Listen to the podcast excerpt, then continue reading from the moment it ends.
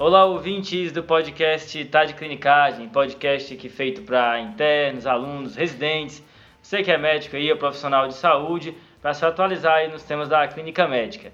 Aqui quem fala é o João Mendes. Eu sou o Rafael Coelho. Meu nome é Pedro Magno. E eu sou o Frederico Amorim. Aqui pós-evento do Spotify, né? Voltamos à nossa condição de base aqui. Eu tô esperando por que, que o Fred não foi. Tô esperando a explicação do por que, que o Fred não foi. A gente já conversou disso. Crise no interesse. Não vou falar aqui. tá, deixa eu falar pra vocês que... Não estarei no próximo episódio. A, a questão é que a gente gravou no ar-condicionado, num banco confortável, agora tá aqui, a gente num banco de boteco, no calor do... Isso. Nossa, tá quente. Não, então, eu ia até falar que antes de O vocês... cara nem ofereceu uma água pra gente. É, isso é triste. Queria aproveitar para mandar dois abraços aqui. Um abraço pro Luiz Guilherme, lá da UFC, que postou lá, que ele acompanha o nosso podcast, foi super bacana. Então, mandar um abraço aí pro Luiz Guilherme. E a mandar um abraço aí pra Gabriela Santoro, que eu me identifiquei. Ela disse que escuta o Tá de Clinicagem limpando a casa dela. Aí é top. E aí sim, eu também faço isso, então me identifiquei. Brasileirinha. Brasileiro. E aproveitar para mandar um salve aí pra Marcela Beleza, Top, que tá sempre ouvindo a gente. Isso. Boa, Marcela, também. boa, boa. Ouve a gente aí, show de bola. Então, galera, eu queria aproveitar aqui para explicar para os ouvintes um pouco como é que funciona a nossa pauta, até para ser mais transparente. Hoje é um episódio de caso clínico e a queixa principal do caso é febre do lombar. Então, no começo da, da semana passada, eu falo para os meninos, pessoal, se a gente decide que vai ser um caso, eu falo que a queixa principal vai ser febre do lombar, eles estudam sobre isso. Aí a gente E se vira, né? Começa a achar tudo que dá dor lombar e febre. Nossa, é horrível. Aí pronto, né? Querem Não, mas é divertido, é divertido. Teoricamente a gente estuda, né? Isso. Aí espreme para ver se eu sopro, mas sempre quem tá com caso não sopra. E aí eles vêm estudados da queixa. E quem vai apresentar o caso, no caso hoje sou eu, sei o diagnóstico e vou soltando as informações em pedaços. E normalmente tem um que não estuda e fica só batendo bola, né? Ele joga distribuindo passe. Os outros casos também foram assim, né? O caso de delírio, ó, vai ser delírio. E aí pronto, a gente se vira pra Isso, estudar. sim. O de anemia também, vai ser uma anemia. Aí se vira pra estudar. Boa, é isso daí. E hoje vai ser febre do lombar, né? Pronto. Preparados aí? Bora, bora. Vambora, Vamos vambora. ver, né? Beleza. Vão ser, então, três etapas de informação. A gente estimula que os nossos ouvintes parem o podcast em, em cada etapa de informação para raciocinarem também e assim maximizar os ganhos de aprendizado. Beleza? Lembrar que no episódio de caso clínico, na maioria das vezes, o caminho é mais importante do que o final. Saber como é que eu ia raciocinar o caso, se eu ia mandar ele embora, se eu ia internar, é você se colocar nesse papel. Vai resolvendo junto com a gente, né? É isso aí. É isso aí. Vamos começar? Bora, Bora bora. lá, vamos Então, ver. então a primeira etapa de informações vai ser essa. Todo mundo com papel na mão, né? Fechou. Paciente é um homem Uhum. de 78 anos. Só para dar para vocês o que, que ele tem de prévio. Esse paciente ele infartou em 1996, certo? Fez angioplastia. Ele é hipertenso há 25 anos, diabético A3, tem uma fibrilação atrial, certo? É ex-tabagista 25 maços ano e tem gota. Que, que ele usa de medicação? Losartana, clortalidona, que é um diurético tiazídico-like, espironolactona, carvedilol, anlodipino, metformina, AS, varfarina para anticoagular para FA, alopurinol, atorvastatina e o ezetimibe, que é um inibidor da absorção do colesterol, ok? De cirurgias prévias, ele só tem uma, uma apendicectomia prévia há vários anos. A queixa começa a 5 dias da admissão, com febre, certo? O paciente não tinha nenhum sintoma e começou a sentir febre de 38,4 graus. Certo. Essa febre durou um dia inteiro e ele teve no segundo dia ele também estava com febre agora de 39 graus, ainda sem sintoma algum. Nos dois dias seguintes, o paciente fica sem sintomas até que subitamente começa uma dor lombar à direita, empontada, sem irradiação, de forte intensidade, sem fator de melhora ou piora, que motiva o paciente a ir ao pronto-socorro. Ele nega qualquer outra queixa, nega perda de peso, nega ah, sintomas neurológicos, nega qualquer outro sintoma. E além disso, na história, o paciente só relata que tem uma disfagia há quatro meses, que ele relaciona quando ele comeu um peixe há quatro meses. Ele fez investigação para essa disfagia, endoscopia e uma laringoscopia pela otorrino, que não revelaram nada. Os dois exames foram normais. Aí no exame físico, o paciente tinha uma frequência cardíaca de 114, mas estava febril. com temperatura de 36,4, uma PA de 128 por 78, saturando 94%, com frequência respiratória de 22, tempo de enchimento capilar menor do que 3 e escala de coma de Glasgow de 15. O exame físico era inteiramente normal, auscultas, palpação do abdômen, exceto pela palpação da coluna, que ele sentia dor à palpação local da região lombar, certo? Era uma região mais baixa, certo? Mais para baixo, assim, assim, próximo à, à, à bacia. De resto, estava tudo sem alterações. Importante ressaltar que foi feito o exame neurológico dele, especial, com especial atenção para membros inferiores, que não revelou alterações. Certo. O Jordano era negativo. Ele tinha essa dor palpação da coluna, mas era na região paraespinhal, Entendi. certo? Mais um pouco abaixo da onde a gente faz o Jordano. E aí, pessoal?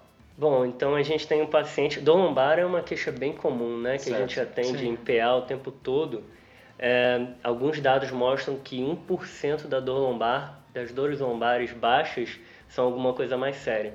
O resto não são. Então, talvez o mais importante aqui, dor lombar sendo o nosso sintoma guia, vai ser é, onde eu vou focar e eu vou tentar destrinchar aí quais são os fatores que podem estar associados e que podem me, me levar a uma determinada etiologia específica. É tipo tentar achar o 1% no 100%, né? É, e aí a gente vai ter que identificar esses sinais e sintomas aí que alarmam a gente para chegar numa determinada etiologia mais grave. Quando você está diante de uma queixa que é tão comum no pronto-socorro, você precisa criar filtros para saber quem que eu preciso dar mais atenção e pedir mais exame, quem que eu posso me dar só sintomático e poder liberar mais rápido, né? Uhum. Funciona assim com dor lombar, funciona assim com cefaleia. Então são queixas que eu preciso ter alguns gatilhos para pensar, eita, peraí, isso aqui é um pouquinho mais sério do que eu estou pensando. Que é os sinais de alarme que o Rafael está falando. Aí, quando a gente está falando de é, sinais de alarme para dor lombar, hum. eu acho que vale a pena a gente objetivar o que, que a gente está procurando que pode dar ruim. Tá. O, que, o, que, que, o que, que, além de uma dor lombar mecânica, o que, que é, pode acontecer de pior para o paciente? O que, que é o pior cenário? Certo. Tá. O que, que é esse 1% aí que a gente está buscando? Exato. Mas aquele 1%... É. São quatro cenários ruins, né? Legal. O, o primeiro cenário é ser um quadro infeccioso. O segundo cenário é ser uma malignidade. O terceiro cenário é ser uma fratura. E o quarto cenário é ser uma compressão mecânica. Legal. Interessante pensar assim em categorias, né? Exato. E aí, para cada um vai ter alguns sinais diferentes, né? Infecção, o mais óbvio é quando tem febre, né? Eu vou pensar em infecção. É, se é um paciente usuário de droga intravenosa, também fala a favor de infecção e pode ser um sinal de alarme importante. E paciente imunossuprimido ou com uma infecção em outro local também faz, me faz pensar em quadros infecciosos. Malignidade, acho que o principal é ele já ter o diagnóstico de malignidade em outro canto. O paciente Sim. já tem um diagnóstico de câncer em algum canto e agora abre um quadro de dor lombar. Eita, pode ser alguma outra coisa. É... Acho que também incluiria aí perda de peso, né? Inexplicado. Com certeza. Fratura, o que vai me falar a favor de dessa dor lombar ser um quadro de fratura vai ser uma história de osteoporose, um trauma recente. Isso vai me falar, eita, essa dor lombar pode ser uma fratura nesse paciente. Às vezes o paciente que tem muitos fatores de risco para osteoporose, né, usa corticoide durante muito tempo, Exato. ou então Top. é mulher, idosa. Lembrando que homem também tem osteoporose, principalmente depois de 70 anos, tem até indicação de rastreio a partir de 70 anos. É, eu acho que esses, às vezes a gente que é o não nosso tem... caso, né? Esse paciente 78. É né? verdade. Às vezes Exato. a gente não tem é, o diagnóstico da doença que pode levar ao sintoma, mas a gente tem todos os fatores, de, a gente tem que buscar os fatores de risco dessa doença. E a quarta gaveta que a gente está buscando coisas graves vai ser a compressão mecânica, né? Que aí eu vou ter alteração no exame físico compatível com isso, que é, é diminuição da força em membros inferiores, associado é, a uma disfunção é, infecteriana urinária e fecal, podendo também ter alguma alteração de sensibilidade. Em região perianal, né? Em região perianal, isso. Dermatomos sacrais, no caso, né? Exato. E esse paciente não tinha nada. É, aí acho legal que a gente tem essa ideia que o Pedro falou, de a gente ter os quatro diagnósticos que eu tenho que não posso deixar de passar na minha dor lombar. Não chegou a dor lombar para mim, será que é um desses quatro? Se eu escapar desses quatro, alguma tranquilidade eu já tenho, né? É, complementando o que o Pedro falou, a gente vai ter várias diretrizes, referências diferentes, vai ter ortopedista escrevendo sobre isso, vai ter infectologia escrevendo sobre isso, vai ter é, o pessoal da preventiva escrevendo sobre isso, e né? o clinicão? E o clinicão. Tentando pegar tudo isso, né? Então, o que você tem que fazer é tentar identificar nas diversas referências que você tem é, e juntar ele na sua cabeça para você ter ali um, acho que um algoritmo mental ali de, ou então pelo menos passar uma lista dos principais sinais de alarme. O que a Choosing Wisely fala é o paciente com história ou suspeita de câncer que tem perda de peso não explicada, febre, infecção recente ou qualquer alteração neuro neurológica. Então eles resumem é, nessas cinco indicações aí. Ah, acho que é bom ter um grupinho assim já na cabeça, né? Em vez de ter tantas, é, tantos sinais e sintomas, ter só um grupo de cinco e tentar excluir. Mas você falou de tem vários diretrizes, né? Na verdade, tem uma revisão de 2016 que ele pega, se eu não me engano, 15 ou 16 diretrizes sobre dor lombar e tenta comparar elas. E aí ele, ele achou mais de 46 red flags entre elas. Meu Deus. Não tem os red flags é, né, alguns red flags só tem uma, só tem outras e nenhuma delas tem referência boa para esses red flags. Certo. Então, assim, não existe bons estudos sobre esses red flags. Até tem um, uma revisão do, do BMJ desse, do ano passado, se eu não me engano, que ele comenta: a gente está usando esses red flags sem evidência nenhuma. Nenhum deles tem uma razão de verossimilhança positiva ou negativa, ou seja, nenhum deles pode me ajudar a excluir ou incluir nenhuma doença é, bom o suficiente para usar. É diferente da dor torácica, né? Dor torácica eu tenho coisas muito boas. Cefaleia eu tenho coisas mais ou menos. Dor lombar eu não tenho nada. Então, assim, eu posso, eu não estou falando para não usar esses, esses red flags, mas só lembrar que eles não estão guiados em evidência, a gente está, cada um, cada diretriz fala o seu, então a gente não, ainda não tem o suficiente para falar assim, ah, esses sinais e sintomas são bons ou não relativizar, no caso, né? Exato. É só falar assim, ah, o cara tem isso, então com certeza ele, ele vai ter isso. Na verdade, é, esses sinais e sintomas não incluem muitas doenças. Então, vários pacientes que têm coisas benignas e têm algum desses red flags vão continuar tendo coisas benignas. A maioria dos pacientes, na verdade. Nenhuma dessas, dessas, desses sinais e sintomas são bons o suficientes para me incluir. É diferente de uma tropo, é diferente de uma cefaleia com sinais de alarme, etc. É, eu acho que o que eles tentam fazer é tentar identificar sinais e sintomas que levam a gente a ter que pedir um exame de imagem. Então, eles fazem muito isso, né, as referências. Existem várias formas de tentar classificar dor lombar, para a gente tentar colocar ele, eles colocar cada tipo de dor lombar em uma caixinha e tentar ser mais específico para uma etiologia. E isso pode ficar até um pouco confuso. É, mas olha a dificuldade. Paciente acima de tantos anos. Então quer dizer que todo paciente acima de 50 anos vou pedir imagem. Ah, e se a minha, minha dúvida é de tal doença em vez da outra? Eu já vou pedir uma ressonância, vou pedir... Entendeu? É difícil. É por isso que eu gosto... Perda de peso, quanto? Em quanto tempo? É. Tem definido? É difícil, entendeu? Eu acho bem difícil. Febre, tem outra doença associada? É só febre com aquilo? Tem muitas, muitos fatores de risco que são meio jogados. Eu, eu concordo que a gente tem que usar alguma coisa para se estruturar, mas só lembrar que tem que relativizar. Mas eu acho que a gente pode concordar que quanto mais o paciente tiver sinais de alarme, maior a chance de ser algo mais grave, né? Então, se for somando esses sinais de alarme, talvez. Mas esse paciente, ele tem um dos sinais de alarme mencionado, que é febre, certo? Perfeito. E aí, associando dor lombar com febre, a gente vai ter uns a gente vai ter quadros infecciosos que podem justificar isso e vai ter quadros não infecciosos que podem justificar isso. Ô Pedro, acho que antes da gente até fazer essa divisão, tem que lembrar que a dor lombar, pensar se a dor lombar é lombar ou ela é referida de algum outro local, né? Então esse paciente se tivesse porque vários quadros intraabdominais podem referir da região lombar e provavelmente não, não vão ser desses que a gente vai comentar, mas pensar em qualquer quadro inflamatório intraabdominal, pancreatite, diverticulite, endometrite, X, vários são referidos é, na parte lombar ou, ou, ou na região é, posterior. Então acho que a gente tá, aqui vai falar dos pacientes que provavelmente não tem essas etiologias e vou tentar fechar etiologias que tem apenas dor lombar e febre sem parte abdominal. Não sei se vocês concordam com isso. É, eu concordo, mas eu acho que o paciente tem dor lombar e febre, assim, o que me faz pensar e raciocinar é o seguinte, É, febre, para mim, é um sintoma que, que demonstra que a, a dor lombar está tendo algum tipo de manifestação sistêmica. Legal. Então, talvez o que tem, esteja ali na coluna esteja levando a manifestações sistêmicas ou alguma coisa fora da coluna que espalhou e foi para a coluna é, no sentido inverso. Então, acho que é, a gente tem que pensar na, na região intraabdominal, mas também pensar em, em locais mais distantes. E febre para mim vai ser um, um, sinal que, que demonstra que tem uma inflamação. Então tem um acometimento sistêmico, essa dor lombar deve ter alguma relação com isso.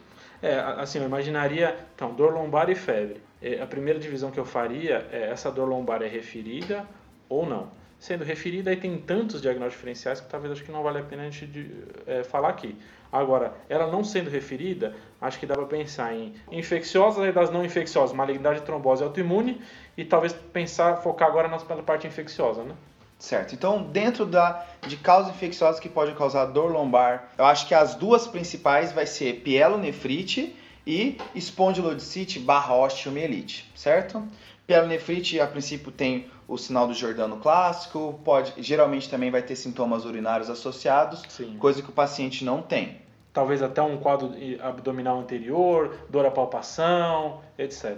Já espondilodicite pode fazer esse quadro assim menos chamativo no exame físico. Sim. Espondilodicite é principalmente causada por bactéria, que é o Staphylococcus, mas eu posso também ter espondilodicite por micobactéria tuberculose, fazendo um quadro mais arrastado, coisa que a princípio o nosso paciente não tem, é um quadro mais agudo dele. Certo? Apesar de que todo quadro arrastado começou agudo, né? É, essa, essa é uma informação muito boa, né? Ah, mas isso aí, só, isso aí, só vou pensar nisso quando der três semanas, ah, então tem que contar, o paciente é, volta, né? É porque também, como começou de uma maneira súbita, é, eu acho que não é tão sugestivo de ser tuberculose. Mas né? alguém já pegou a primeira tosse tuberculosa e falou que era IVAS. É verdade. É, mas, é aí, verdade. mas, mas normalmente não, a dor lombar da característica da tuberculose é vai piorando aos poucos, né? Não, não, começa subitamente, assim. E a região não é bem característica, né? O mal de pote ele acomete mais a região lombar alta, ali na transição para torácica mais baixa, então acomete mais ali. Acho que a localização não é tão específica para tuberculose. O que chama atenção para a espondilodicite é que é um quadro que, é, que um único sinal é, físico que pode nos ajudar às vezes é a percussão e a palpação da região da coluna, coisa que o paciente meio que tem. É, parece ser mais para-espinhal do que espinhal mesmo, né? Que é o que a gente veria na espondilodicite. É, lembrar que pode ser tanto infecção do próprio disco, infecção do osso, ou até complicar e fazer abscesso. Até esse abscesso pode até fazer algum quadro intatorácico ou intraabdominal, dependendo da altura dele, né? Existe um diagnóstico bom, então, já que você mencionou isso, Fred, que é o abscesso de pessoas. Top. Esse é um diagnóstico que pode ter só febre dor lombar, é uma coisa que pode ser mais para espinhal, que é como o paciente tem, pode ser secundário ao processo de espondilodicite barra osteomielite, como também pode ser primário. Ele pode abrir, principalmente em pacientes diabéticos, usuário de droga intravenosa, imunossuprimido, pode ter o abscesso de pessoas espontâneo. Legal. É um quadro que geralmente tende a ser um pouco mais arrastado, apesar que todo quadro arrastado um dia começa agudo. Mas uma coisa que pode mudar no exame físico e me ajudar a pensar é fazer o sinal do pessoas. Legal. Hum. Que é eu faço uma extensão da articulação do quadril e o paciente sente dor. Essa extensão eu posso fazer quando eu deito o paciente do lado contrário da, da dor dele, da, da topografia da dor dele, e eu puxo a perna para trás do paciente estendida. Dessa forma eu faço a extensão do quadril e o paciente pode sentir dor nessa, nessa manobra. E aí, João, ele teve isso? Aí é uma mitagem, né? Porra! Não foi feito, não, não temos registro se foi feito esse oh, teste. É, eu acho que quando a gente tem uma, uma infecção ou uma osteomielite, uma dicite, um abscesso de pessoas, a gente tem que pensar que pode ter vindo de longe. Legal. Provavelmente uma via hematogênica, pode ser por contiguidade, então uma infecção ali próximo, como o Pedro falou, que se estendeu para aquela região, é, ou então é por inoculação de por algum procedimento, né? Então o paciente fez algum procedimento ali e, e infectou.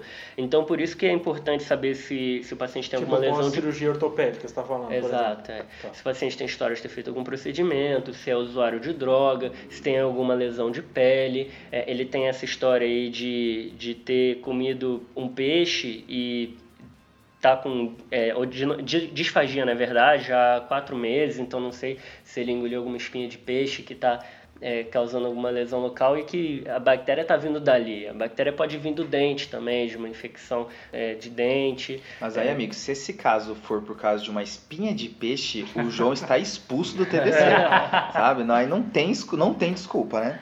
Só... É porque essa bactéria está vindo de algum lugar, se for bactéria, né? Vocês estão, vocês estão pulando para a bactéria muito cedo, pessoal. É, só, só não, a gente está só no começo do quadro infeccioso, a gente já tem toda a parte não infecciosa ah, para falar. Tá é porque eu acho que assim, a gente está falando da, dos quadros infecciosos e vamos lá, organizar então bactéria. Que bactéria que você acha que pode causar isso, né? Então as bactérias mais comuns, né, mais comum de todas, Staphylococcus aureus, mas também pode ser gram-negativo, pode ser streptococo, enterococo e é, as mais esquisitas, né, que a gente já citou, tuberculose, que causa mal de que como citei ali na região torácica baixa, lombar alta, o paciente normalmente tem um quadro mais arrastado, algumas semanas, meses, é, pode ter rigidez local, e não necessariamente tem febre e, e perda de peso. É, tem um outro quadro infeccioso que eu achei que você ia mencionar agora, Rafael, que é a brucelose. E, e aí, não, eu ia mencionar. Eu tava aqui, ó. E aí o João me apresentou o forró da brucelose. Isso, você já viu isso daí? Não. Isso. Cara, tem uma banda chamada Forró da Brucelose, não, que é praticamente uma homenagem a essa é, doença, exatamente. né? Exatamente. Essa, essa doença, assim, ela, ela é quase como tuberculose, é uma doença que ela se passa por muitas outras, né? Ela Muito metastatiza, dif... né? Exato. Então, é, às vezes é difícil você sabe, pegar ela, né? Pode vir como uma febre de origem determinada, pode vir como quadro, é bem, é bem relatado o quadro de osteomielite, espondilocite por uhum. brucelose. E às vezes a única pista que a brucelose pode dar é que tem um suor muito fedido. Você já ouviu essa, Fred? Cara, eu já ouvi. Eu lembro quando a gente sempre, quando brinca, sempre tem alguém que joga essa. Não, será que você já cheirou o paciente? Não, você vê é, se o suor tipo tá assim, numa, numa, discussão de febre de origem determinada, alguém vai perguntar, mas qual era o cheiro qual do suor? É e também é importante que tem que ter história epidemiológica, né? A brucelose é transmitida por principalmente ovinos, ovelhas e às vezes até porcos é, e está relacionado à ingestão de, de leite não pasteurizado. Às vezes ele tomou, um, um cara veio com uma lhama bebê e aí ele tomou uma parada, né? Mas, mas a brucelose ela tem aquele, aquele outro tipo de exposição, né? Tem a exposição ao leite não pasteurizado, etc. E a exposição ocupacional, né? Então as pessoas que lidam com com o abate, com né? abate, né? Com, com, esses, com esses animais, então que faz parto de, de, de ovelha, de gado, etc., as pessoas estão mais expostas. Né? É, e então a, a, gente falando de infecção bacteriana, eu acho que no exame físico é, o que ajudaria a gente a, a, pensar que pode ser uma infecção que metastatiza, que vai para vários locais, seria uma hepatosplenomegalia, que ele não tem, né? Então, é, se tivesse hepatosplenomegalia, eu acho que eu pensaria mais assim de um quadro de, de osteomielite ou espondilodicite, é, que tinha origem de endocardite infecciosa, por exemplo, Staphylococcus aureus, ou então brucelose, também da hepatospleno. Só para fechar, é, existe relato de histoplasmose dando lesão vertebral. É, eu ia falar de fungão, né? Fungão é, para imunossuprimido é, dá, né? Pra mim é que aí entra no mesmo balaio de doença que se faz por tudo, entendeu? A histoplasmose, meu amigo, ah, não, mas se, se, se esse paciente fosse HIV, ah, não controlado, etc., acho que esse é um diagnóstico bem ok. Uma infecção fúngica na região, acho que seria. É, acho que a gente fechou bactéria e fungo, você pensa algum vírus pode fazer isso? Não, não, né? não pensaria. Indo para as causas agora não infecciosas, a gente tem algumas outras coisas que também podem fazer, porque nem tudo que é febre é infecção, né? Então, de, de causas não infecciosas, acho que malignidade é uma delas, só que para esse paciente difícil, né? É uma, apesar da gente comentar isso de que todo quadro arrastado tem um, um primeiro episódio, acho que para ele seria mais difícil. Mas uma, um, alguns cânceres são, é, fácil, é, são famo, famosos por fazer febre, né? Então, um, um, dois deles, assim, que talvez entre no nosso quadro, o principal deles talvez fosse o carcinoma de células renais. Então, o carcinoma excelente. de células renais faz febre, até 30% dos pacientes, 20, 30% dos pacientes faz febre e poderia dar uma dor é, localizada nessa região. Então, acho que seria um, uma das possibilidades. Do carcinoma de células renais, terceiro sintoma de importância seria hematúria, que eu acho, se eu não me engano, o paciente não tem, né, João? Não tem. É, eu acho que quando eu penso em neoplasia causando febre e dor lombar, primeiro eu penso assim, qual neoplasia que pode dar dor lombar por causar alguma fratura, por dar alguma metástase? Eu pensei em neoplasias que vão para osso, então próstata, mama, rim. Próstata e mama não dá febre, né? Não é comum.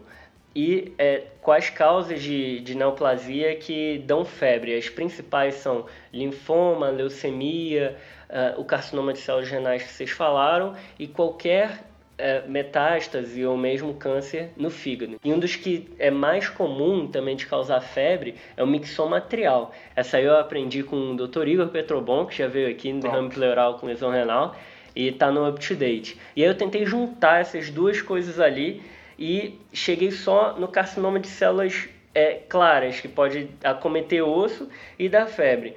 É, você falou de câncer que vai para osso, né, Rafa? E o mieloma? O mieloma gosta de ir pra osso, né? Quando vem um paciente com dor lombar e eu tô pensando em alguma coisa relacionada à neoplasia, mieloma múltiplo grita, né? Eu já vou buscar as outras alterações, anemia, disfunção renal, hipercalcemia, mas o problema de mieloma múltiplo é que o UpToDate ele traz que 0,7% só dos pacientes de mieloma múltiplo, 0,7% é que faz febre. Não é uma neoplasia que gosta de fazer febre. Apesar de ter uma disfunção do sistema imune, isso por si só já pode fazer uma outra infecção em outro canto que pode dar febre, pela neoplasia não é comum. É, mas eu não duvidaria de um linfomão intraabdominal que dá essa dor referida e dá essa febre. Não duvidaria. Amigo, duvidar de ser linfoma. Linfoma não tem como errou, duvidar. Né? Linfoma tem que respeitar. Errou, né? Errou. Não, se você for escrever assim, linfoma, dor lombar e febre, vai ter lá. Relatos de caso, Ah. começou com dor lombar e febre. Não ajudou, Fred. Não. Não ajudou. Eu tô adorando ver vocês, viu? Então, aí, além de malignidade, tem outras causas que a gente pode pensar. Certo. Causas autoimunes, acho que talvez fosse nossa próxima. E aí, algumas doenças que cursam com sacroileite ou com ileite na- é, podem ser. Podem entrar no nosso diferencial. Então, espôndilo, por exemplo, poderia ser. Ileite ou iliite? Putz. Você tem, é no Porque é o Iliite, não é, É. ileite, tá certo. Boa. Sacroileite, Aham. porque é do ilho. Isso. Não, então, de, de sacroileite, então, acho que espôndilo poderia ser um diagnóstico diferencial para ele, talvez procurasse no exame físico outros sinais, e talvez fosse uma das indicações de imagem, que depois talvez a gente comente. Outra doença que pode dar sacroileite e lúpus sempre pode dar tudo, a gente tem essa noção, né? Então não duvidaria de ter a apresentação inicial de lúpus com sacroileite e febre, mas um cara de 78 anos eu acho muito difícil. Amigo, jogou, jogou- então você jogou no diagnóstico diferencial Linfoma e linfoma e lúpus. E ah, de- é. você jogar no TB, você quer Não, que eu faça o TB é quê? muito mais esquecido, tem até nome, mal de É, é, pote. os, os super trunfos da clínica médica, É. né? Dragão que branco de olhos azuis. Mas o caso dele, se eu não, é, aí tem que puxar, mas esse paciente tinha gota, né? Quando tinha essa gota de eles vão se agarrar nessa gota. Eu vou falar que assim, ó, quando ele falou gota, eu peguei o celular, eu olhei rapidinho no up-to-date, gota e coluna. E tem, né? E tem, tem registro cara, de. e Eu tem. lembro disso, vagamente de ter registro de crise de gota da em coluna. Então, esse é outro diferencial de autoimune que a gente pode pensar. Um flare de gota dele na coluna. Ele tinha sinais de tofo gotoso, assim? Não tinha, não Porque tinha nada. A princípio, pro quadro de gota chegar até na coluna, é uma gota que tá no paciente há um tempo, né? Já brincou Um de- gotão. É um gotão. Já brincou com o que tinha que brincar nos membros inferiores, agora tá distribuindo na coluna, certo? Então, paciente sem nenhum outro sinal, eu, eu acho assim, é importante ressaltar, mas não parece. Eu acho que era mais uma gotinha do que um gotão. Pronto. E só que no, no exame físico, aí não sei se, se você chegou a comentar, mas ele tinha algum sinal de sacrilite, então. Não, aparentemente não. Beleza. Mas antes de falar no espondilite anquilosante, é, eu acho que tem que lembrar da dor lombar inflamatória, né? Que ele não tem critério para ter dor lombar inflamatória a princípio. Vamos lá. É, idade menor que 40 anos, assim, paciente jovem, Certo. ele tem 78. Melhora com atividade física, e aí, melhora ou não melhora? Ele não sabia dizer que tinha sido muito agudo, ele veio no dia da dor. e, e que não melhora com repouso e que tem início insidioso. Eu acho que talvez esse seja um ponto importante aí, que o início insidioso faz a gente pensar numa dor lombar inflamatória, lembrar das espondiloartropatias, aí espondilite anquilosante, essas causas de sacroiliite, lembrando que das espondiloartropatias tem algumas outras doenças que podem dar, pode ser acometimento por conta de psoríase, que dá artropatia também, é, doença inflamatória, doença inflamatória intestinal, enteropática. É, eu já ouvi falar até que doença de Whipple pode dar isso na, na Vocês estão, vocês estão indo bem, pessoal. É, eu, não, eu não pensaria, assim, é, em primeiro lugar, numa reumatológica, numa autoimune para ele, não. Então a gente já falou causas infecciosas, já falou de malignidade, já falou de causas autoimunes. Acho que uma outra que dá para ressaltar, e aí eu não sei o que vocês acharam na pesquisa de vocês, é que alguns quadros de trombose podem dar esse tipo de, de sinal e sintoma. Então, principalmente trombose ou infarto renal. Então, o infarto renal pode dar dor lombar e febre. É um quadro de dor súbita aguda num paciente que tem FA, é um, um, um arteriopata. Acho que esse uhum. até é o diagnóstico que talvez fique longe, mas para ele começa a ficar mais importante. Que nem o Rafa falou que autoimune para ele talvez fique longe, malignidade difícil também. Talvez um quadro de trombose, e aí não só renal, talvez outras estruturas daquele local, mas o que eu, que eu cheguei a ver mais era renal, pode, pode ajudar no, no, no diagnóstico dele. Esse diagnóstico é bom porque a, a queixa dele não é bem né, na região espinhal, né? É uma coisa mais um pouquinho lateralizada, né? Isso. né? especialmente no paciente que tem síndrome nefrótica, né, que pode fazer esses quadros de trombose. Eu pensei que você ia me perguntar se tinha examinado o testículo dele, né? Porque você pode ter varicocele súbita à esquerda no quadro de trombose da veia renal esquerda, porque a veia testicular dele é para a veia renal esquerda, né? É, e, e, os quadros de infarto renal podem ser por embolia arterial mesmo, né? Também, uhum. no caso dele, talvez. Então, passando a régua assim nas causas que a gente levantou, a gente está falando de causas de dor lombar associada à febre, causas infecciosas, a gente mencionou pielonefrite, espondilodicite barra osteomielite e falamos de abscesso de pessoas. E das causas não infecciosas a gente falou de malignidade, que aí a gente mencionou tanto o carcinoma de células claras renais, quanto linfoma ou alguma outra metástase podendo causar, certo? Roubando aí linfoma, né? E aí das causas autoimunes, a gente falou que não parece o quadro do paciente, foi um quadro muito súbito, não é a epidemiologia, mas para mencionar que às vezes pode aparecer com dor lombar e febre ser um diagnóstico primário, certo? Certo. Uhum. E por último, uma causa vascular causando, que é uma trombose em alguma região, por exemplo, uma trombose renal, que o fato dele ter fibrilação atrial me fala a favor disso, então e aí sim a epidemiologia para isso é importante, também podendo causar esses sintomas. Fechado? É, e, e essas a gente só comentou no começo, mas vários quadros intraabdominais que talvez para ele não seja importante agora, mas pancreatite, policistite, até prostatite podem dar quadros referidos nessa região. É que vamos lá, né? Diverticulite. É, até dengue pode dar febre com dor lombar, né? Cara, eu vou, assim, ó, abrindo o relato, a minha dengue foi com dor lombar. Opa, não quis jogar aqui, mas quase pensei espondilocite. mas assim, e aí, levantamos essas hipóteses, o que, que vocês querem? Isso. Então, assim, um paciente que tem dor lombar, que tem um red flag sick, mas que a gente está pensando que talvez seja uma causa infecciosa, né? Certo. Então, num paciente, é, o que eu vi, não sei o que vocês viram disso, né? Tem um, um guideline da, de rádio que é o que é apropriado de imagem para fazer em cada suspeita diagnóstica. Então tem um específico de dor lombar, que ele comenta assim, se eu estou suspeitando de fratura apenas, então o paciente com osteoporose, uso de imunossupressor que caiu. Ah, eu posso tentar fazer inicialmente fazer um raio-x e depois evoluir para uma imagem melhor. Agora, se eu estou pensando em infecção, o ideal é fazer uma ressonância. Então ele comenta que a ressonância é o principal exame. Perfeito. Se eu estou pensando em neoplasia, essa ressonância ideal seja com contraste. E caso eu não tenha ressonância disponível, fazer uma tomografia com contraste de, de coluna lombar. Então eu ficaria com essas principais imagens, ou ressonância, se eu não tivesse ressonância disponível, eu faria uma TC nesse paciente por enquanto. Estou fechado contigo, Fred. Acho que ressonância, se eu não tiver ressonância, uma tomografia. E vou pedir uns exames laboratoriais, né? Aí sim. Um que hemograma. Que exame laboratorial aí? Acho que um hemograma não vai fazer, vai, vai me ajudar. Hemograma e create. Tranquilo, né? Tranquilo.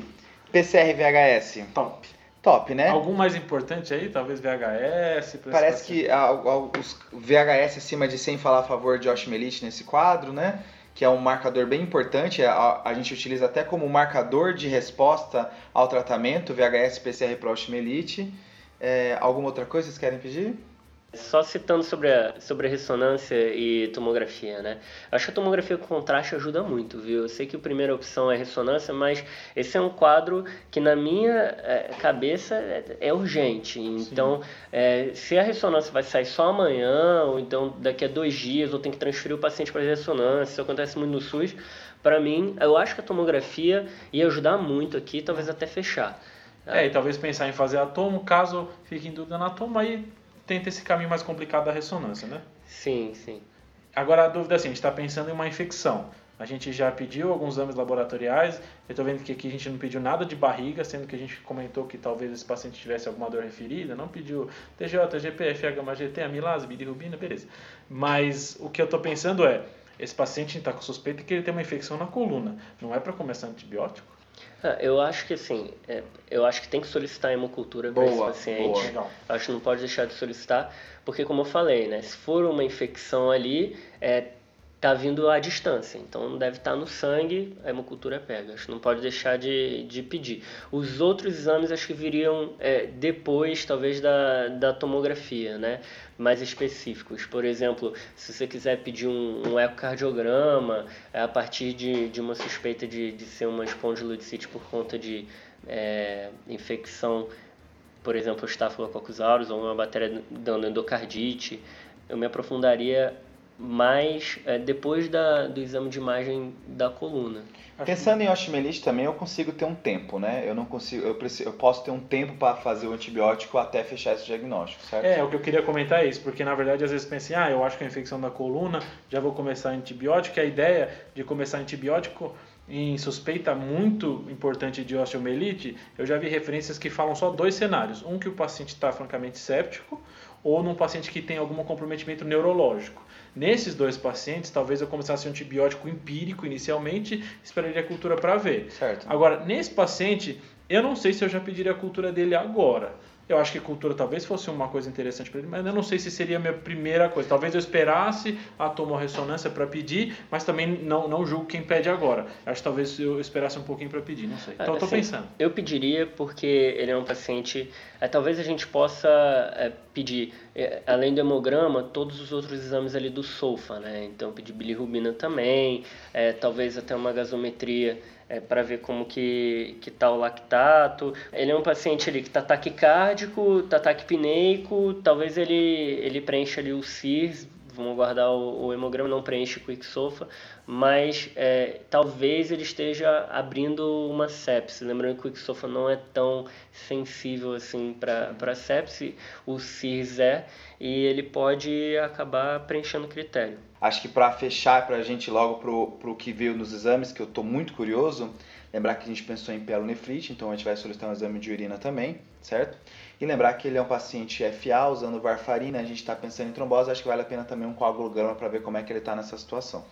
Além disso, eu pediria um DHL, porque nesses quadros de infarto de, ou de trombose de, de órgãos sólidos, normalmente o DHL começa a ter um aumento muito importante que a gente normalmente não veria na inflamação. Então, um aumento muito maior do que você imaginaria. Então, acho que o DHL talvez entrasse aí. Fechou. Beleza, galera. É, vocês mandaram bem aí, gostei de, de ficar aqui de espectador de vocês. Na real, o João deu uma cochilada e voltou agora. É, exatamente. Mas olha, o que, que a gente tem desses primeiros exames? O hemograma veio com a anemia HB de 9.9, microcítica e hipocrômica, VCM de 76, com HCM de 23, um CHCM de 30. Leuco de 9.020, com neutrófilos de 7.800, o restante do diferencial normal. Plaquezas de 164.000, tá? O ácido úrico é 4.4, foi pedido esse barrigograma aí que o Fred falou, FA, TJ, TGP, gama GT, tudo normal. Certo. E a gente tem um glicose de 173, ele é diabético, um VHS de 85 Opa. e um PCR de 345. Amigo. Com sódio de 138 e um potássio de 4.2. Foi pedido urina 1, que veio normal. O que aconteceu? O paciente não foi foi chamado, não foi achado no pronto-socorro nesse momento. Certo. Com esses novos exames, pessoal, o que, que muda para vocês? Alguma coisa? Com esses exames, mostra que é um paciente bem inflamado, né? um VHS, um PCR bem alto. Aquela parte da dor referida que o Fred mencionou no começo, a princípio, não parece, então, né? Então a gente tá, parece mais um quadro de dor local e uma urina normal, associado a um Jordano negativo, sem sintomas de infecção urinária, a probabilidade de pielonefrite já está bem para baixo, certo? E eu ainda quero meu exame de imagem. Eu não esqueci de falar qual? Creatinina, hein? Eu, é 1.2. Temos a basal? Não. Assim, o que me chama a atenção desse exame é esse HB de 9.9, né, com VCM de 76. Nesse paciente, então, um HB baixo com VCM baixo, é, não, a gente até já comentou no, no podcast de anemia, mas até que se prove o contrário, esse paciente tem anemia ferropriva. Eu acho certo. que a gente vai pesquisar isso, esse dado na internação, caso interne ele ou até ambulatorialmente, mas a ideia é porque que toda anemia não é um, um diagnóstico por si só, né? Ele sempre tem alguma coisa que está causando essa anemia. Então a gente começa a montar coisas para ele. Se ele tem essa anemia, a chance dele ter uma neoplasia gastrointestinal aumenta. Uhum. Ele já tem um quadro de disfagia prévia que o João falou. Uhum. Normalmente os pacientes referem que é, engasgaram com alguma coisa, mas na verdade esse é o momento que eles percebem a disfagia deles, né? Então não necessariamente foi o osso de peixe que fez ele ficar com aquele incômodo, mas foi ali que ele começou a perceber porque a disfagia passou do tempo que o corpo consegue compensar a, a disfagia, entende? Então, é, esse raciocínio é bem bom. É, então eu acho que é, com essa disfagia, essa anemia, será que esse paciente já não tem uma coisa predisponente? E aí é, essa febre é secundária, alguma complicação disso? Só estou jogando bem por cima. Com esse PCR de 345, um, um quadro infeccioso começa a ficar muito mais importante. Tem estudo com PCR mostrando que PCR aumenta em neoplasia, aumenta em autoimune. Acima de 350, a princípio, é muito mais sugestivo de doença infecciosa. São estudos pequenos, mas 345 me chama muito atenção para infecção. Então, será que é uma anel e alguma complicação dessa anel facilitou a infecção? Estou pensando. E vocês falaram de causas neoplásicas e infecciosas. Alguma causa inflamatória aí para juntar essa anemia possivelmente ferropriva com essa dor lombar? É, alguns pacientes que abrem doença inflamatória intestinal mais tardiamente, né? Então, a gente tem dois picos no paciente que é mais jovem, né? Aí me corrijam se eu estiver enganado, em torno de 20 a 30 anos, né? E aí tem o segundo pico que é depois de 60, 70 anos. Né? Então, a gente já comentou aqui das espondiloartropatias e algumas que são espondiloartropatias enteropáticas, então são pacientes que têm doença inflamatória intestinal e tem uma manifestação extraintestinal ali que é, que é articular, né? Não, e a própria doença de Crohn pode fistulizar para o reto peritônio fazendo uma dor lombar local, sabe? Não necessariamente, então uma coisa, manifestação direta da, da doença de Crohn, né? Mas ele não tem história de diarreia, né? Não tem, não tem. Vamos seguir no caso, né? E aí ele volta ao hospital à noite, porque ele parou de mexer a perna subitamente. E aí ele volta ao hospital nesse cenário, tá? É, nessa volta ao hospital, ele é reexaminado. Certo. E o que tem de diferente nesse exame físico é uma força grau zero é, proximal no membro inferior direito e grau 4 distal. Ele também tem uma hipoestesia tátil e dolorosa na parte lateral da perna direita. Além disso, no restante do exame físico neurológico, no membro superior direito, ele tem uma força grau 4, certo? De exame neurológico, é, é isso que a gente tem de novidade. Ele está com frequência cardíaca continua alta, como ele estava, em torno de 120 agora, mas os outros sinais vitais todos normais. Fundo de olho foi feito, normal. É, fundo de olho era uma boa, a gente esqueceu, né? E cadê a toma, maldita da toma aí? É... Cara, o cara tá enrolando para dar essa toma. Eu vou dar já já, mas fala do que rolou. Beleza, então esse paciente teve é, essa alteração neurológica súbita. E assim, quando alguém passa um caso, você começa a ver que ele às vezes dá realce em algumas coisas que talvez sejam importantes. Então, não sei se vocês perceberam, o João falou assim, ó, ele continua com essa taquicardia, que agora está 120, sei lá. Então, assim, é um paciente que já tem histórico de FA, certo. ele estava com uma frequência de 120, certo. será que isso não é uma FA, já está resposta, e ele não embolizou, a gente não sabe o INR dele, será que ele estava anticoagulado na faixa, embolizou para a cabeça e esse cara VCZou agora? É você está querendo, tá querendo me desvendar ou desvendar o caso? Não, a gente joga os dois, a gente ah. joga o jogo e o jogador. Tá bom. Olha só, aí, cara. O cara veio com essa pronta de cara. Essa, essa pra mim tinha que ser o título do episódio, é, tá? o jogo e o jogador. Então, assim, eu tô pensando que esse cara fez. A gente não pediu eletro, mas assim, o cara já tem FA, vai salvar, a gente não tem o RNI que ele não passou pra gente, deve estar tá fora da faixa, ele embolizou agora e é isso. E o que chama atenção, né, Fred, para essa questão de embolização, é que não topografa a lesão dele, né? Tá. Ele tem lesão que parece radicular em membro inferior direito, que tem um comprometimento do lombar, com diminuição de força, com hipoestesia. Aí ele me joga um braço direito também junto. Estranho, né? É, Muito caprichoso. Então, né? eu acho que a ideia de embolização é uma ideia boa. Isso é legal que o Pedro falou, né? Você pensa, dor lombar com a perna sem mexer, putz, será que não é um quadro é, radiculo-lombo-sacral, né? Mas aí esse braço fica estranho, né? É, fica estranho, né? Mas acho que falta encaixar a febre aí, talvez. Vou dar algumas e coisas. E agora a gente vai querer uma tomo de crânio, né? Junto. Com certeza. Se vai, to se vai tomografar a lombar, já tomografa o crânio. Tá bom. Mesma coisa a ressonância. Pronto. Ah, vocês estão querendo coisa demais. Eu vou dar agora o que vocês pediram até agora, tá? Foi feita a tomo e só tinha alterações degenerativas e tudo mais. E a rádio falou para complementar com ressonância. Ah, obrigado. Hein? Tá? Não ajudou. o INR tava 8 e o eletro foi feito e era um FA mesmo, como ele já tinha antes, tá? Foi feito ressonância nesse caso, a gente ainda não tem o um laudo nesse, nesse momento, foi discutido lá com a radiologia, mas a princípio a ressonância, só alterações degenerativas também, certo? E isso aqui é tomo de crânio, né, Frederico é, Amorim? Então ele sangrou a cabeça, né? Ao é, contrário. tomo né? de crânio dele, peraí que eu tô aqui nos meus nos alfarrados. Tem, o que tem de positivo é, tem uma, uma hipoatenuação, certo? Na coroa radiada à esquerda. E aí, pessoal? A cara que todo mundo fez ouvindo esse finalzinho do João foi muito boa. Eu acho que o diagnóstico é dor. Ó, a gente tem novos exames, tá? O que tem de diferente agora é que a creática era 1.2, está 1.7. Tá. Foi pedido um monte de sorologia, todas aí negativas para doenças infecciosas, e é o que a gente tem até agora. Então, pessoal, acho que a gente começa a tentar achar outros motivos para essa dor. Achei isso deu uma incomodada, né? Não sei se incomodou vocês. Todo mundo aqui estava apostando em, em, infecção da região, é, ou até alguns quadros mais diferentes. Então, assim, talvez dor referida comece a ficar mais importante para esse caso agora. Não sei o que vocês pensaram. Com a ressonância normal, a ressonância feita com contraste? Foi. Foi feita com contraste, né? Então, com ressonância normal, a sensibilidade da ressonância a princípio é muito boa, né? Então, assim, espondilodicite, né? Pra...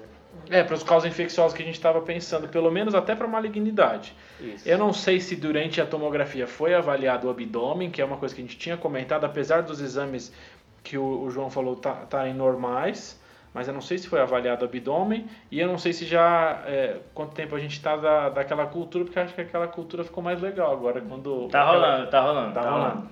Então assim, agora é um paciente que teve uma, uma alteração neurológica súbita com imagem em ressonância e teve uma piora da função renal. Então assim, como a RNI dele estava acima da faixa, aquela ideia talvez de, de ter um êmbolo pelo menos é, um coágulo subindo, eu acho mais difícil. Agora, um êmbolo é, do coração por infecção, não acho absurdo. Então, é um paciente que está com PCR alto, tem essa imagem no crânio e tem essa dor lombar. Será que essa dor lombar, na verdade, não é um, uma embolização que foi para o fígado? É, será que não é uma embolização assim? Eu, eu, não acho que. Acho que agora talvez a endocardite tenha ficado mais é, importante para mim. Dor lombar talvez a espôndilo, a, a menos, mas a endocardite acho que ficou um pouquinho mais. É, eu também estava nessa hipótese de dor lombar aí, estava pedindo um eco antes, mas não foi feito ainda. Eu acho que esse eco fica mais importante agora. Porque agora cresce a ideia que o Rafael tinha falado lá atrás de algo em outro local levando para a coluna do que algo que sai da coluna, né? Porque a princípio, se fosse sair da coluna uma espondilodicite, uma, uma, um abscesso de pessoas, era para a gente ter visto agora, né? E só assim, lembrando que esse paciente, a gente está tratando a dor lombar como sintoma guia até agora. Será que ela não é um ruído, na verdade? Exato. E a gente está é, dando muita importância para ela, sendo que talvez ela esteja aí para nos confundir. Acho que isso é, um, é uma reflexão que a gente tem que fazer, já que a ressonância veio zerada. Então, quais seriam os próximos passos? A cultura, se não tivesse sido pedida, acho que agora é um bom horário de pedir, mas acho que o Rafa já tinha pedido, foi bom.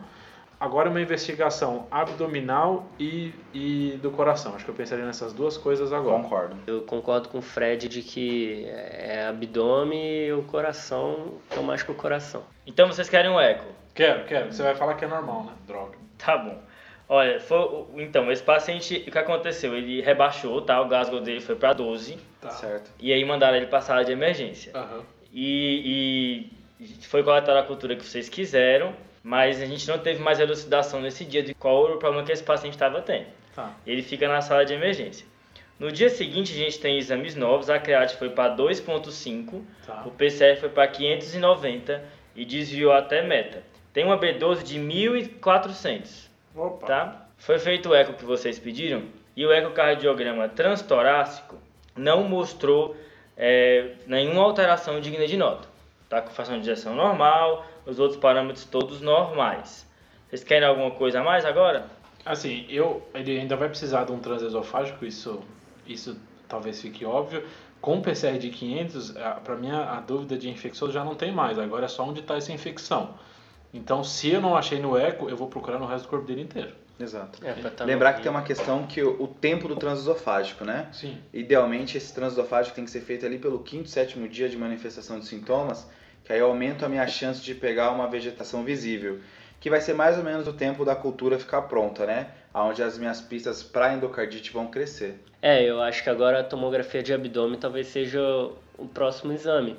Você discorda? Não, eu acho que é isso e talvez eu já tomografaria mais coisa, talvez para procurar outros focos. Eu não sei se eu tomografaria Concordo. tórax junto. Eu, eu, eu ficaria nessa dúvida. Talvez tomografar tórax e abdômen junto para ver se eu acho alguma coisa, algum foco para essa infecção dele. Não achei até agora. Não é urina, pulmão ele não tinha quadro nenhum, pele ele não tinha nada a princípio. Não, esse é aquele esse, já que você falou de pele, esse é o momento que você reexamina o paciente. Sim, com Recoleta certeza. a história, vê se deixou passar algo que não, que não foi falado, né?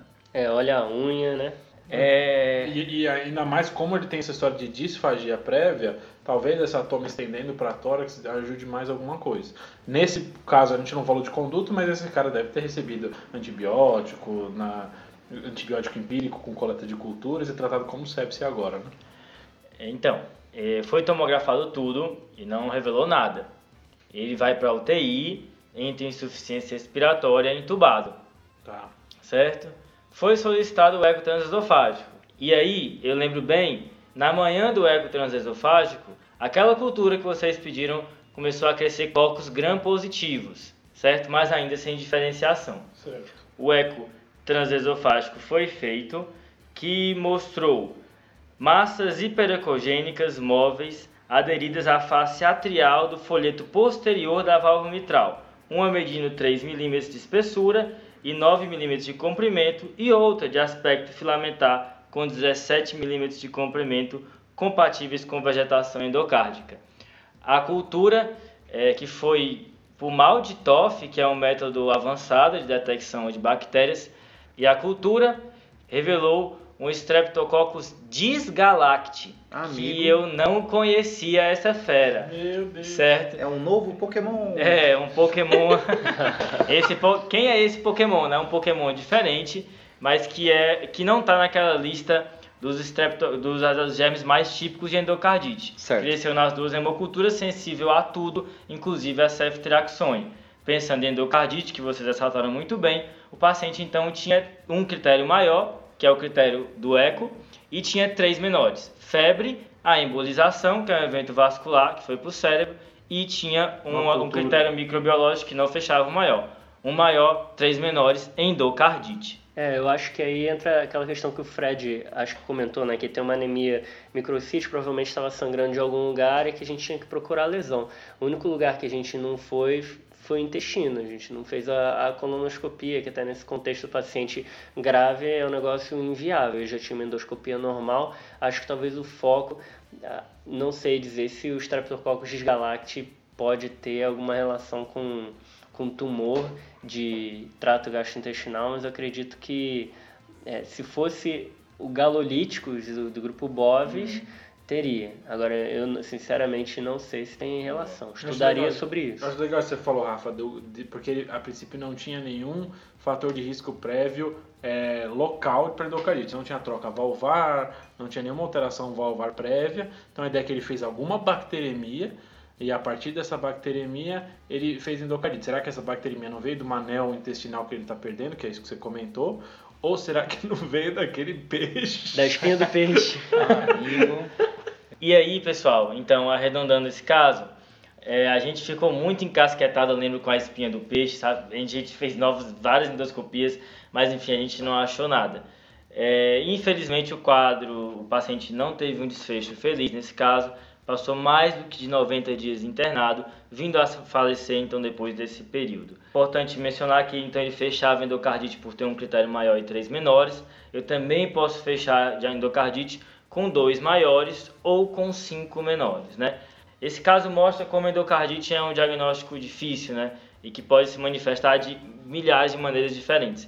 E uma coisa importante que eu acho que os meninos sentiram na pele aqui durante o caso é, é a ansiedade que está envolvida em qualquer paciente novo que você vê, né? É, nunca você sabe o que é e à medida que o caso vai se desenrolando e você continua sem saber, isso vai aumentando a atenção do médico.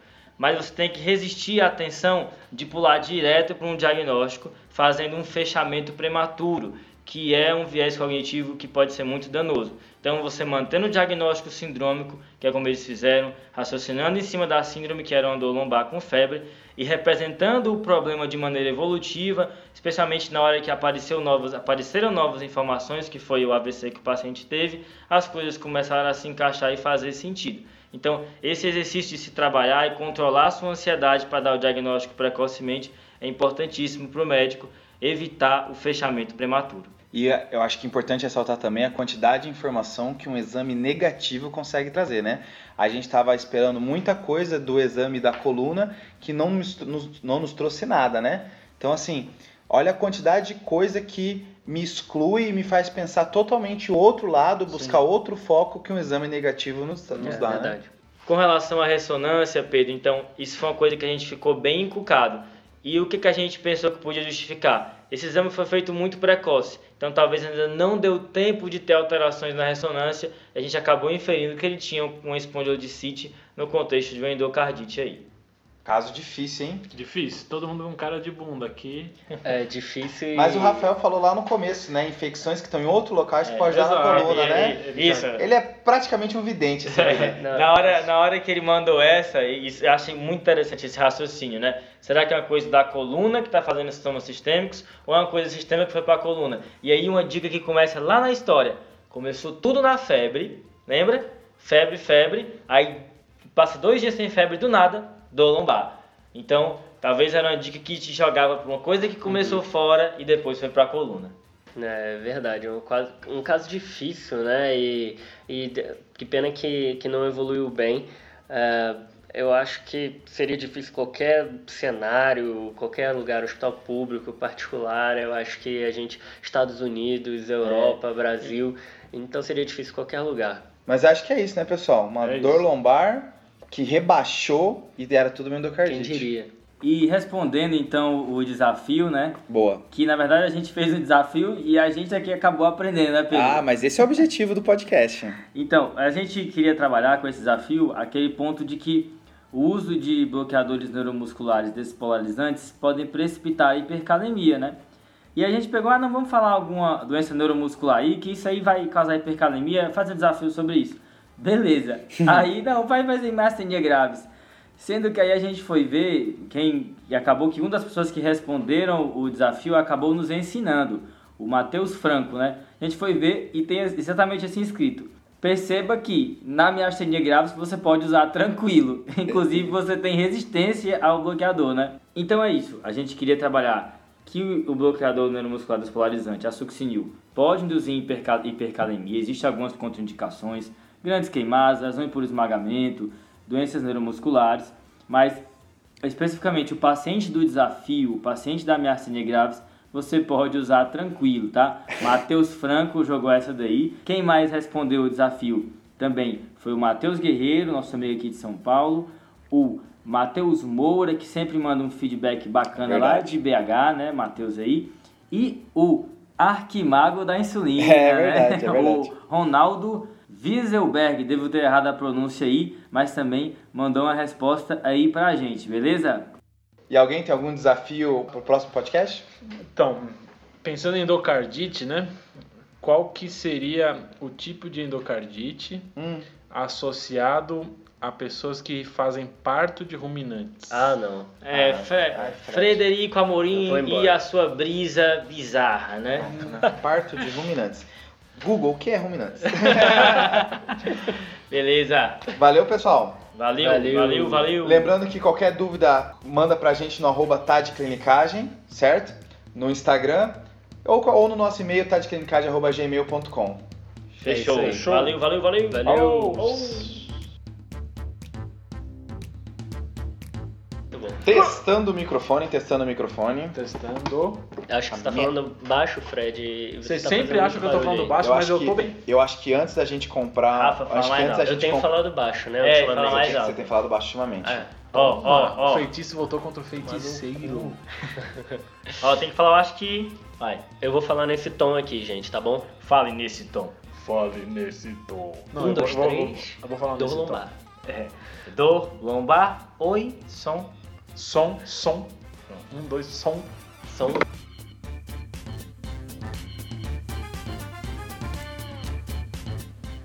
Esse podcast tem como objetivo educação médica. Não utilize como recomendação. Para isso, procure seu médico.